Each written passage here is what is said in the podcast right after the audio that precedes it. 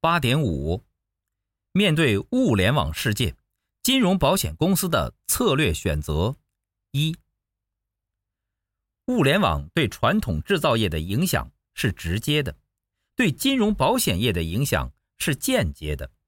但因为物联网模糊了竞争边界，跨界恐怕会成为常态。加上数字化颠覆了传统保险产品的设计、定价、付费，对保险业的影响恐怕将是很大的。物联网对金融保险的间接影响，我认为利大于弊，机会大于风险。只不过对那些还没有准备好、无法抓住机会的公司来说，这样的风险很可能是灭顶之灾。我以保险为例。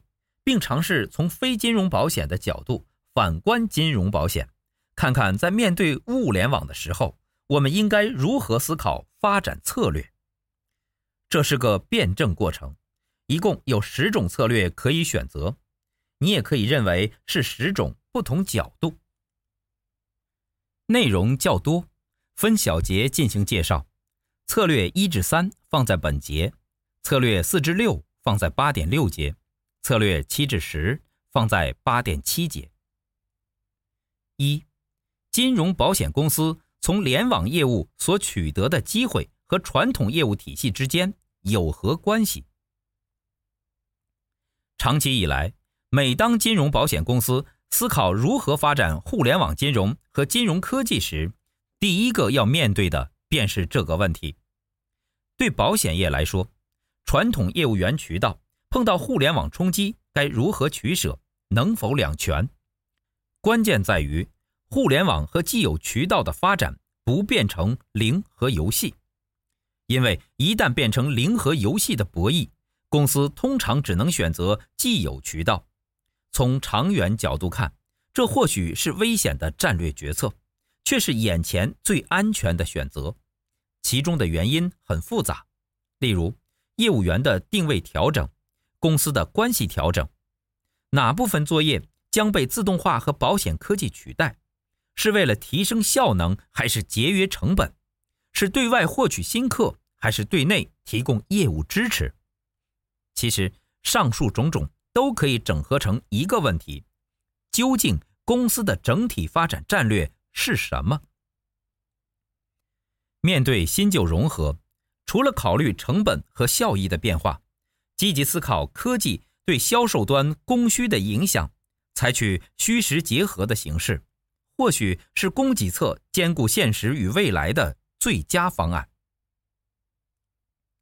二，金融保险公司应该追求物联网的哪种场景与特性？金融保险公司很少拥有生活场景，除非是由非金融保险领域转战金融保险。或综合开拓掌握其他兄弟公司的既有渠道和客户，但这不是多数金融保险公司能随意复制的策略。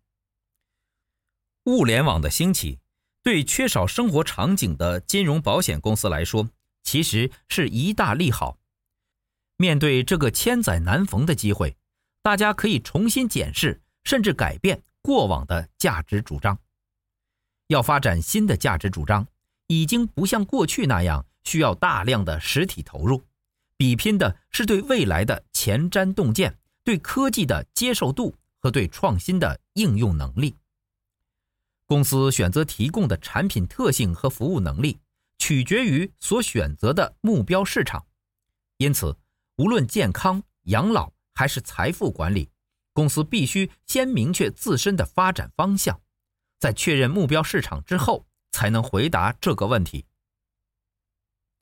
公司可以充分考虑市场和产品的吻合度，发展适合市场和场景的产品，加入产品特性与服务能力竞赛，不是价格，争取在长尾市场中的某细分市场成为赢家。三，金融保险公司该把自己的功能内建于联网产品，还是放置在云端？这个问题取决于多种因素，例如公司系统的响应时间、内部流程的自动化程度、互联网的便利性、可靠性和安全性，所嵌入联网产品的使用情况和使用者界面，所提供的服务与产品升级的频率等。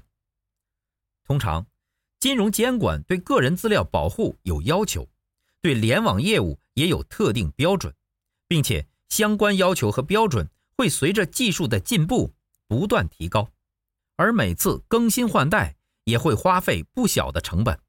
因此，倘若公司所收集的数据包含敏感信息和资料，考虑专业的第三方云端服务是一种选择，因为嵌入别人的设备或服务中，和合作伙伴达成共识是必然的先决条件。至于资料保护和系统安全是基本要求，在此不再赘述。本节思考重点：一，在传统和创新之间，如何不变成零和游戏？二，你如何考虑市场和产品吻合这件事儿？三，无论将你的产品放置于联网设备还是云端，有哪些必要的因素？